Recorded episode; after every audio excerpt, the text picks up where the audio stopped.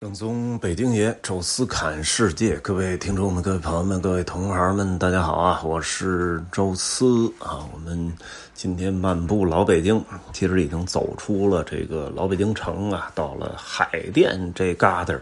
转一转啊。那海淀呢，看了魏公村啊，看了这个海淀的地名的由来。今天再跟大家讲一个村这个村其实。相对啊，它的地名由来呢，很多人都知道啊，因为它的现在的大名啊，中关村那是大名鼎鼎了，呃，甭管是北京的朋友啊，还是全国的很多朋友都知道，为什么科技园区、高科技发展区，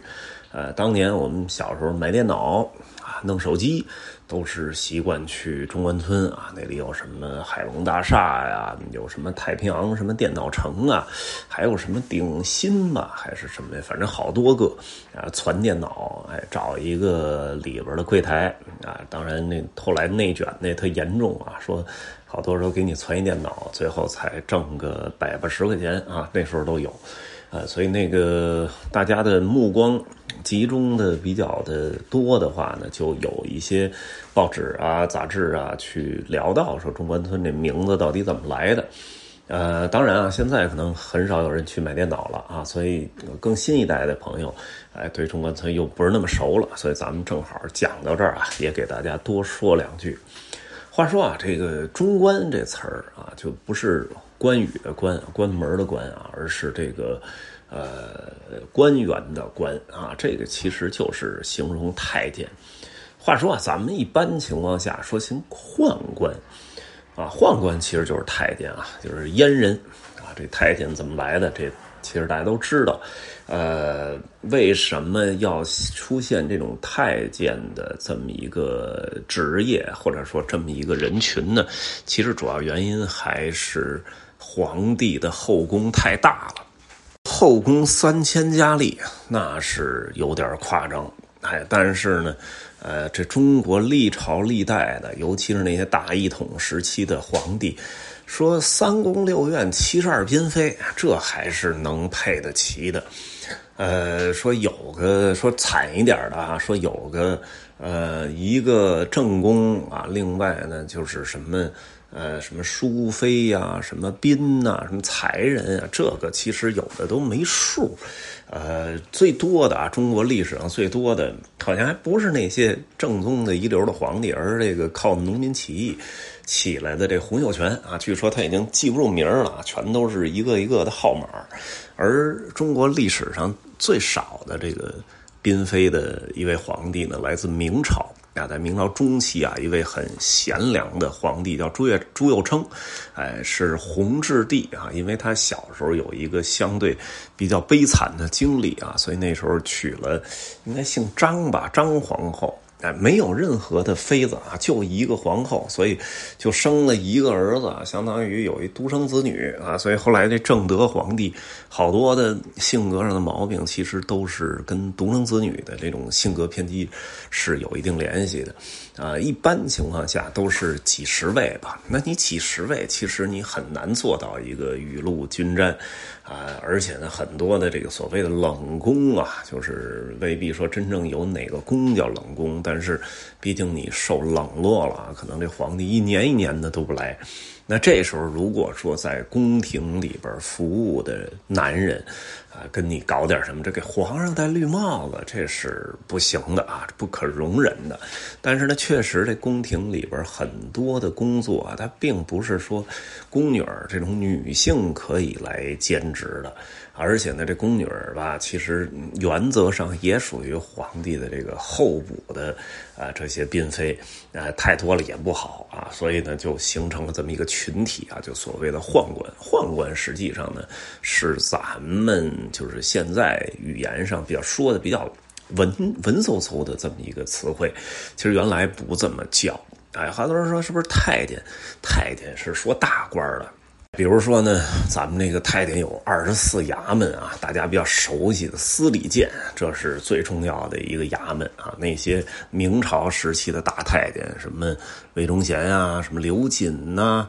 啊，什么王振呐，这都是司礼监太监，因为他帮着皇帝批阅什么奏章，相当于是内相。内阁首辅是外相，他就是内相啊。司礼监最重要的官员叫掌印太监，然后就是秉笔太监啊，这都是啊权位非常的大。还有一个呢叫内官监，那就是帮皇帝管理很多各各种各样的事务的。这个其实最著名的一位叫郑和啊。那上善监啊，咱们看那《鹿鼎记》，韦小宝最开始就是上善监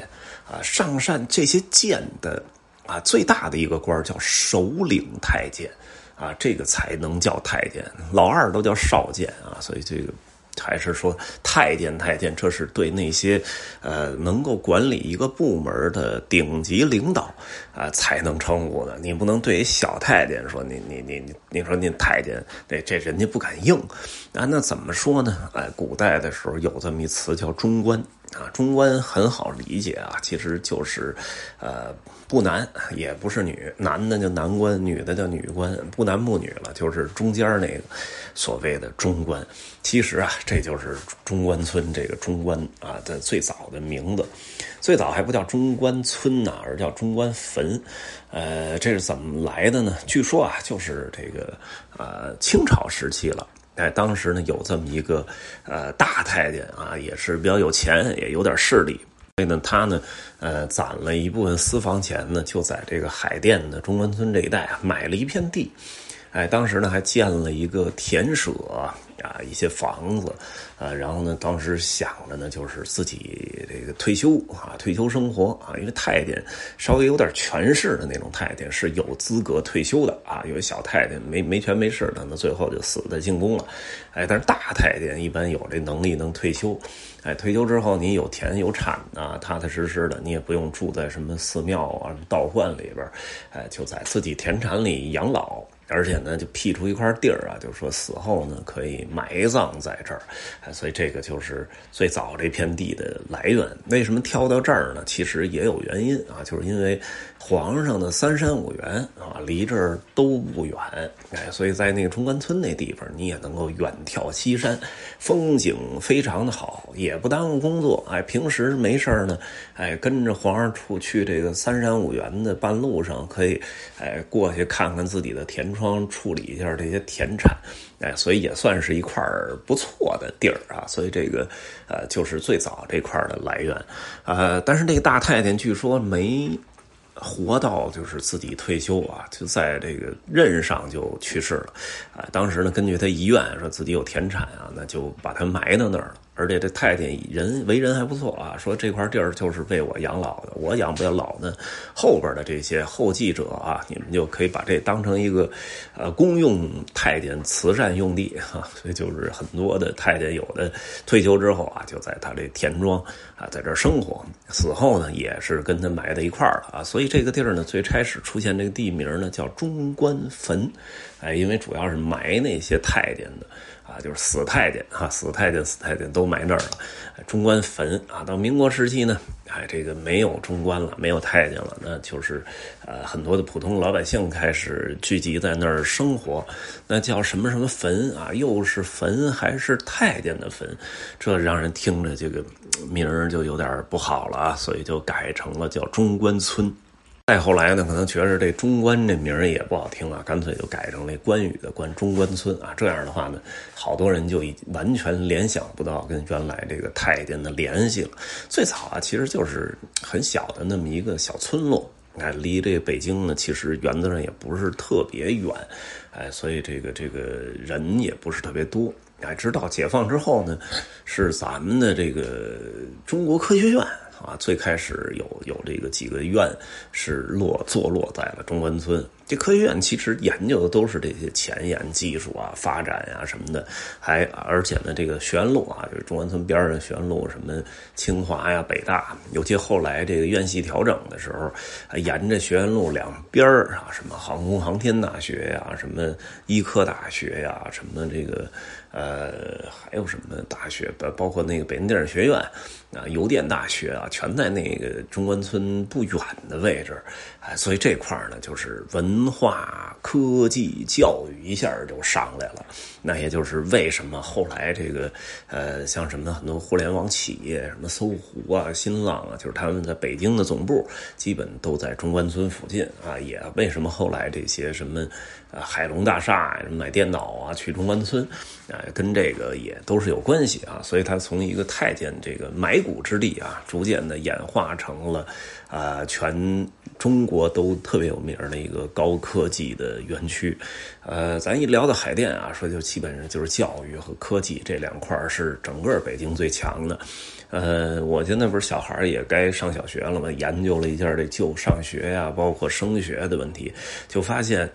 好像特别踏实的，就是一个是海淀，一个东城，一个西城啊，这这三个区域吧。海淀的教育资源是非常强的，据说有什么六小强啊之类的啊，这都离其实离中关村不太远。东西城呢，主要原因就是原来的内城嘛，毕竟这个早先的历史从民国年间开始的很多的老学校啊，这也都是名校，啊，所以这个就是东西城好能理解。海淀其实更多的还是源于在解放后的一系列的发展啊，让它形成了这个整体的科技的排头兵啊，这个中。中关村我觉得也是功不可没。同时呢，呃，像我我现在生活这丰台啊，我边上有一区域叫总部基地，那时候觉得这名儿特别奇怪啊。其实也是中关村这个科技园区在丰台开发这么一块也属于这种在南城的一个科技集中的地儿啊。所谓总部基地，就是这个科技公司的总部所集中的地儿啊，就是这么个意思啊。